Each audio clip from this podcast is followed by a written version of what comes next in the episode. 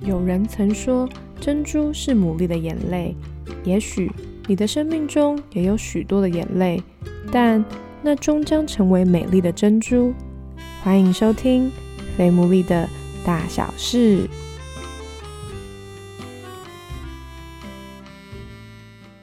Hello，大家好，我是 Sarah，欢迎收听我们第四十集的《非牡蛎的大小事》。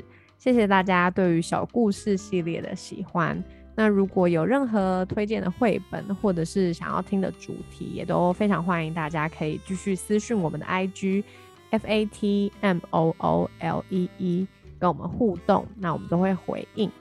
那今天呢，很开心，就是我们的主题又来到了爱情系列，这绝对是我本人非常喜欢的系列，因为我觉得每一个人的经历真的都很不一样，也都非常的精彩。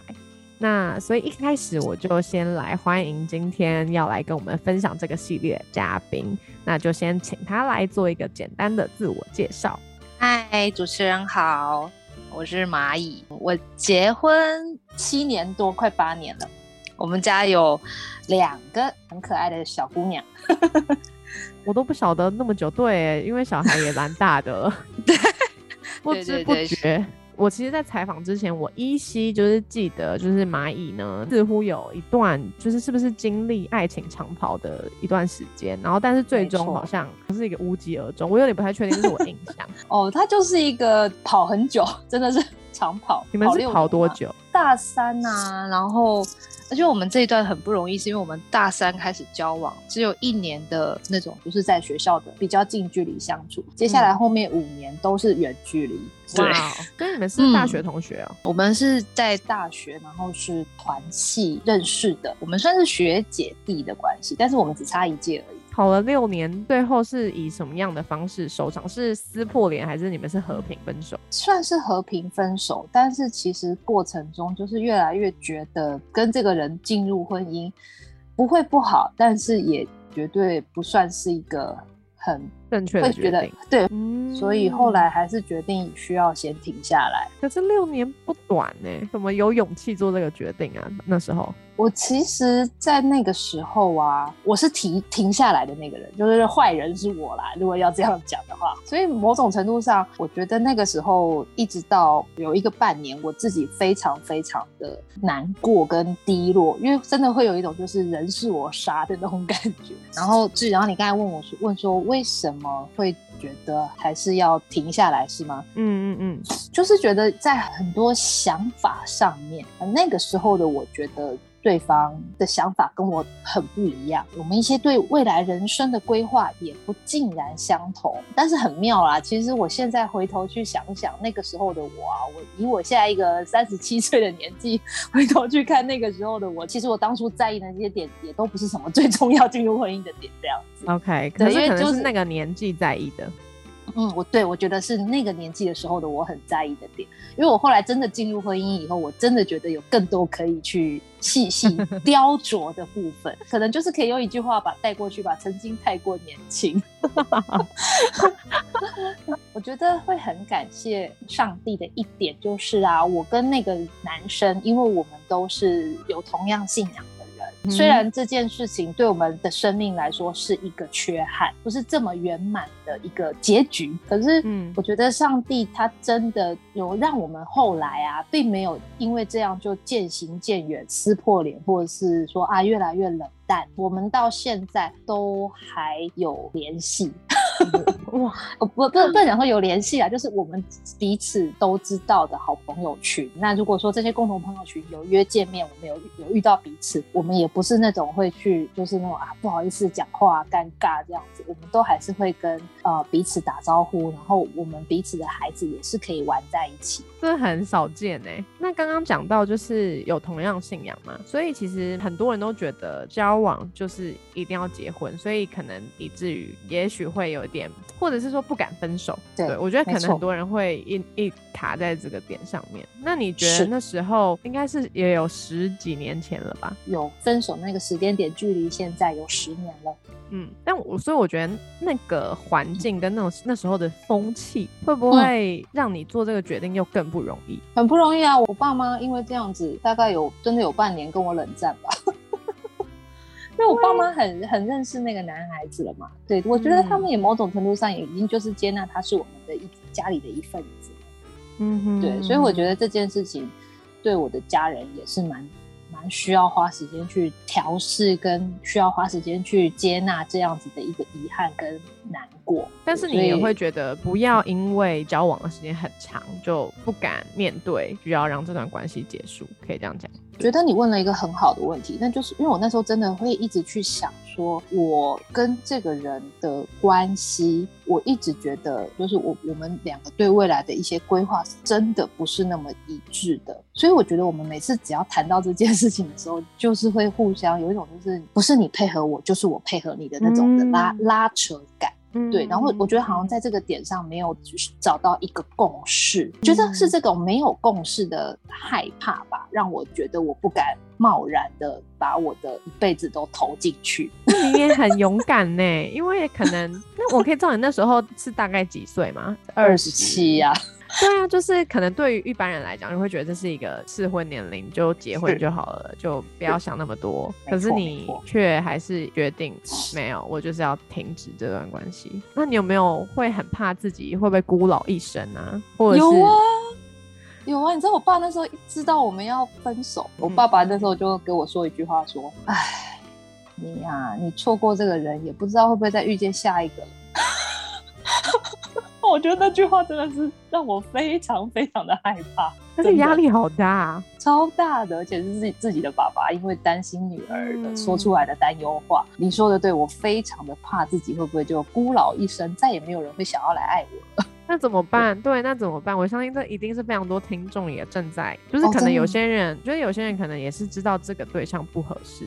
可是又觉得，哎，可是如果我会不会跟他真的就说拜拜了，那就不会有人再出现。那这个时候你怎么调试跟面对这种感觉？我必须说啦，我那个时候有非常非常多的难过的情绪，然后那种崩溃的那种负面的压力袭来时，我真的就是因为我有信仰嘛，所以我真的在那个时候花了非常多的时间在祷告这件事情上。然后我那时候也写很多的日记，所以我那时候的确诉诸蛮多文字的记录的，而且我很好笑，我为了怕被人家在网络上 发现哦，就写笔记本这样子。哎，这很重要哎，我也觉得就是一定要找一个方式让自己抒发。然后我觉得那个时候还有一个很好的，我那时候在教会有小组，那我的小组里面都是女生，也都是单身的，刚好那些。女生，她们都是年纪比我大一点的姐姐。我觉得这个那些姐姐们，她们那时候除了陪我一起祷告以外，她们好像也有一个比较成熟的眼光来开导我这个小妹妹。我觉得最让我窝心的，跟让我觉得最宝贵的，都都实在都不是她们说了什么话，都是她们陪着我。嗯，对我我里面有一个姐姐，她只要每次看我就是很难过，讲一讲又掉掉眼泪，她就会说：“来，那个你下次休假的时候，我带你去吃。”他就带我去吃下午茶，我我我那我那半年不知道骗了他多少顿下午茶。就这姐姐真的对我很好，她现在是我女儿的干妈，她爱我爱到这个地步，连我女儿现在她都这么照顾。其实那个时候我已经认识我现在的先生了。对我，我跟我先生那个时候，我们是在工作的场合上认识的。我们认识的那个节骨眼，就是大概就是在我觉得我对前一段感情非常举棋不定的这个阶段。反正就是一些场合、一些一些状态之下，知道我先生也对我有好感，然后刚好我也对他是有好感的时候，我那时候就其实觉得啊，怎么可以这样子？这样好像很不好，就是会很担心自己是那种，就是因为前一段已经没有那种吸引力了，然后现在又有一个新的冒入，这样子很担心自己是不是变心啦，应该是这样说。嗯嗯嗯嗯嗯，这真的好劲爆哦。然后呢，我没有听过，就是我那个时候就真的觉得我不能不诚实面对自己。我就觉得我真的需要好好的面对自己，不管我是不是会嫁给我先生或什么的。那个时候，当然那时候根本还没有谈感情的人，我都觉得我需要回头去重新整理我跟前男友之间的那种情感。所以我决定我要停下来的原因也是，如果我想清楚了，我觉得那种激情的部分已经随着时间冲淡了，然后还是愿意回去复合吗？OK，那我就回去做我该做的事，去去复合或什么的。然后如果说 OK 没有了。stop，嗯，打结了，告一段落了，那我就继续往下走。继续出发。我那时候的想法是这个样子，但是其实过程现在讲起来觉得很云淡风轻，好像勇气满点。那个时候才不嘞，每天就是真的每天都活得非常的挣扎、自我怀疑。那你这段时间你离清了多久？后来才跟你先就是你先生进入关系啊？离清了半年，真正在跟先生决定说好我们交往是又在半年的事，所以是这整件事情一年过去这样。那那时候你会不会担心？像你说上一段就是包含方向嘛，就是你们未来要做的事情，或者是你也有提到说会不会是因为什么激情啊？那你会不会想说，那我跟我先生会不会有一天也哦，会不会没有那个激情的感觉？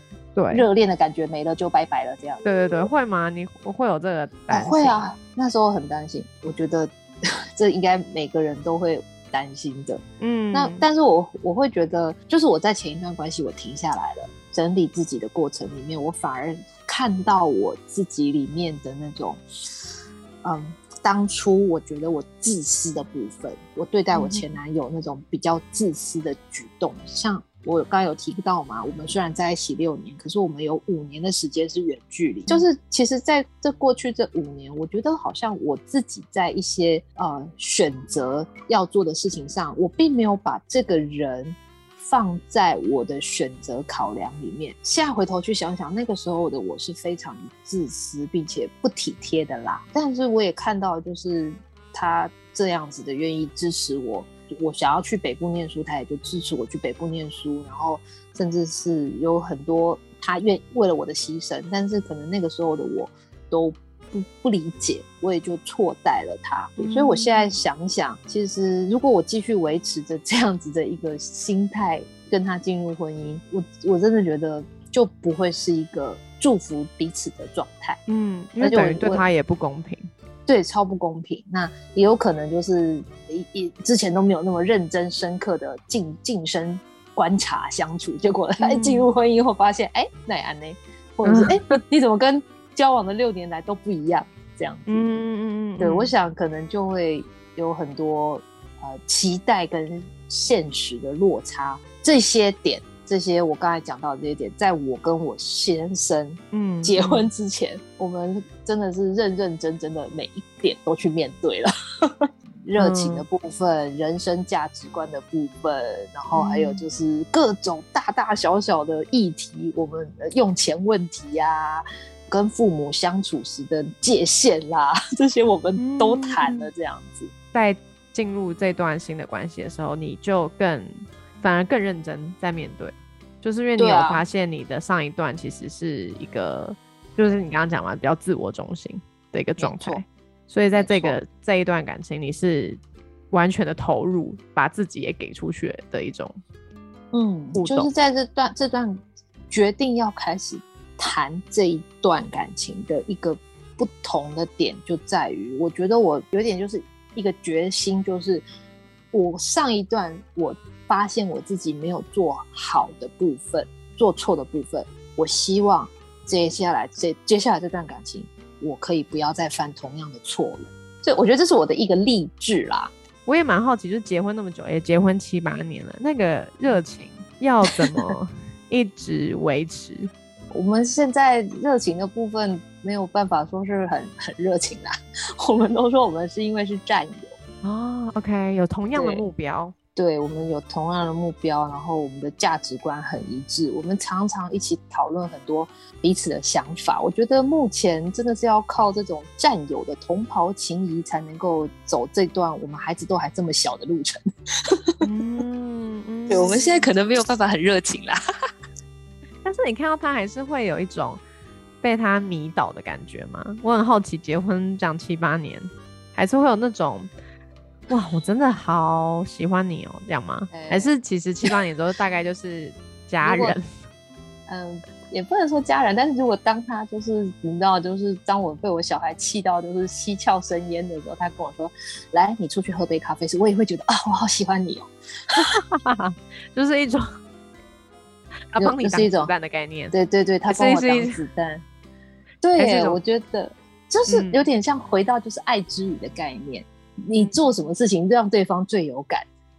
嗯，对。那像我就完全可以说，我老公现在他那种服务的行动，他也最擅长服务的行动。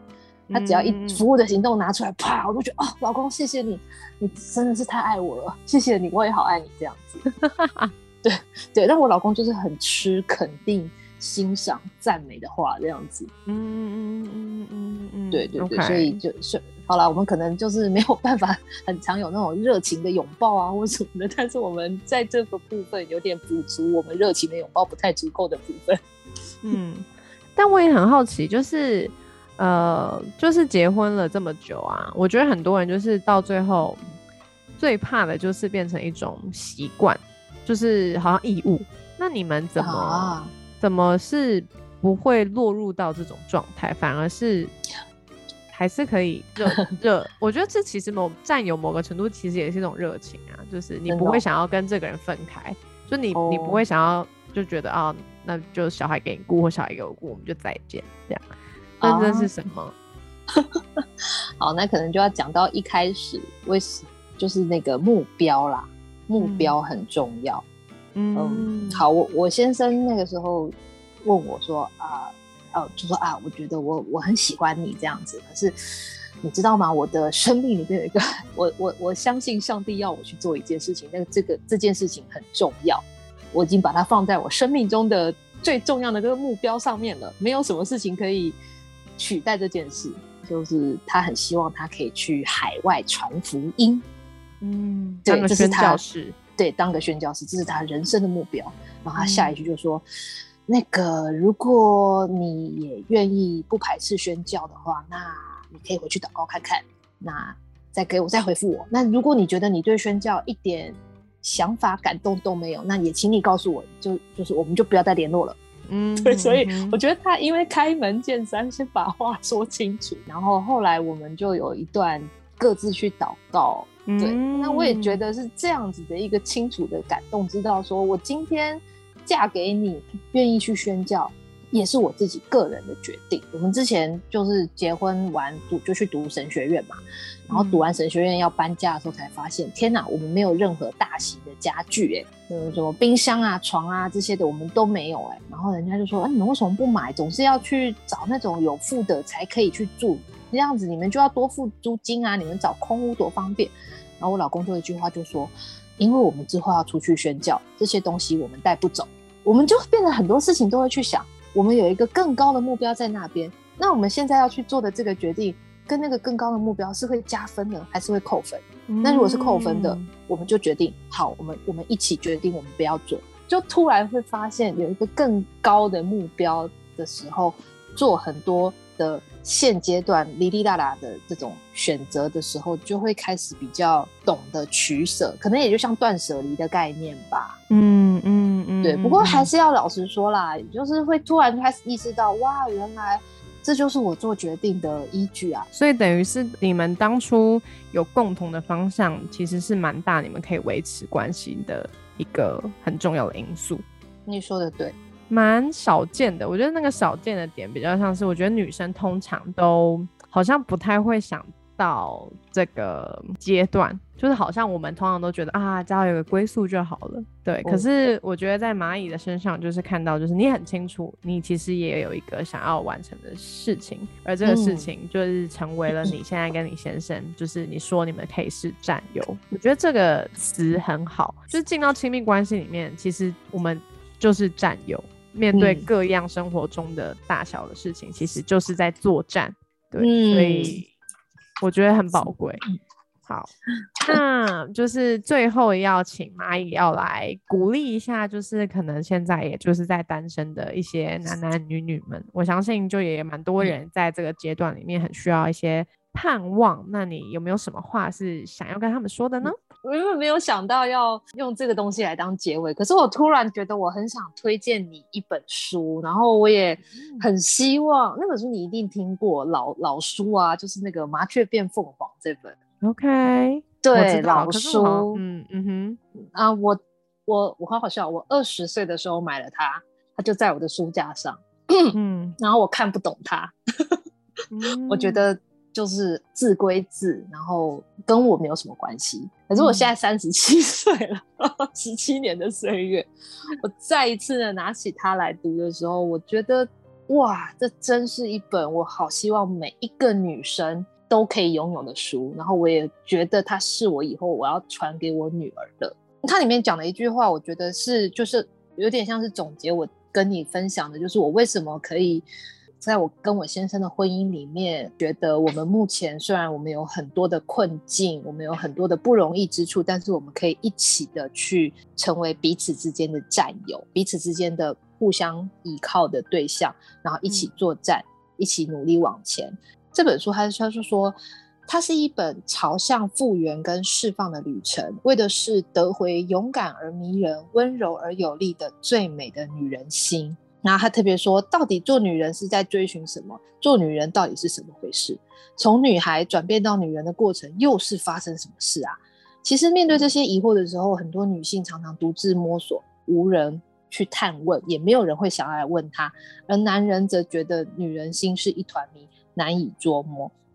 那我觉得我自己过往，当我面对我上一段感情，我也是就是这样一团迷雾的在面，自己自己摸索着。然后，然后直到进入这段现在的婚姻的关系里面，我觉得我常常在我先生的身上看见他怎么样子的选择爱我跟接纳我，也选择无条件的去包容我。我觉得是这样子的爱，让我更笃定的知道我要成为这个人的支持跟依靠。那，嗯，我就想也想要祝福今天听到这个故事的每一个。亲爱的朋友们，不管你是男生还是女生，要相信你一定有那爱的力量，因为你本身你你被创造在这个世界上，你就已经是带着一个祝福来到这个世界上。你是你爸爸妈妈的祝福，你是你家人的祝福。那同样的，你也会成为一个去祝福别人的人，所以你身上一定有那个爱的能力。那同样的，这样子的一个爱的能力呢，一定也会有在去爱的过程中会有失望的时候。或者是会有 爱错对象的时候，当你发现自己给出去的爱不平衡了，或者是你觉得给对方给你的爱太过压制或什么，就是等于这两你们两个的关系已经不是这么的对等的时候，真的很鼓励每一个人都要诚实面对自己的心，因为这世界上最重要的就是你的心。当你的心被好好的保守住的时候，你的生命才可以发挥出那最大的果效。但很吊诡的事就在于，很多人都不愿意去面对自己的心，因为其实当我们开始想要面对自己的心的时候，我们其实非常多的害怕。这个部分有非常多可以去慢慢聊的部分。那我也相信，在这个过程里面，当你越来越去探究你的心里面真正要的是什么的时候，你一定会找到属于你自己的答案。所以鼓励每一个正在追寻爱的人，不要怕去付出爱。更不要害怕去正视自己的心里面真正想要的是什么。谢谢蚂蚁的这个总结，我觉得总结超感人的。怎么这么会 总结？完全不需要再多说什么话了。今天也算是我第一次很完整的听到，就是蚂蚁的爱情故事。我之前就是耳闻，跟刚刚我一开始有说嘛，就是有印象。但我才知道说，原来它里面有那么多的挣扎。然后我觉得也很感动的事情是，除了是他勇敢的做出了那个就是跟前男友分手的决定之外，我其实刚刚听到他说，他有发现自己其实在那段感情里面他是自私的。我觉得这件事情对于每一个人，每一个要承认这件事情的人来说都不容易。就好像是你，我觉得那可能也是那时候蚂蚁那么难过的一个点吧，就是。你的自私害到了他，对，然后好像你们彼此都其实也都有受伤，但我觉得当就像蚂蚁刚刚讲的，就是当他重新再一次面对自己的心的时候，那个伤才有可能真正痊愈，然后他才有可能真正知道自己要的是什么。然后现在不论是他或者是他的前男友，他们其实都也建立了非常幸福的家庭，对，那是一个他们他生的比我多。对，那可能当初 都不会想到的，所以呀，嗯，所以我觉得鼓励真的是鼓励每个听众，就像刚刚蚂蚁说的，大家可以好好的去正视你的心。我没有鼓励大家分手，大家不要曲解了我们的意思。你需要去好好的问自己，你你你想要的到底是什么？那我们今天很开心可以听到蚂蚁的故事，谢谢。我相信下希望下一次有机会也来听听看他先生的故事。好的，那我们今天这一集就到这边喽，大家我们就要下一集再见，拜拜。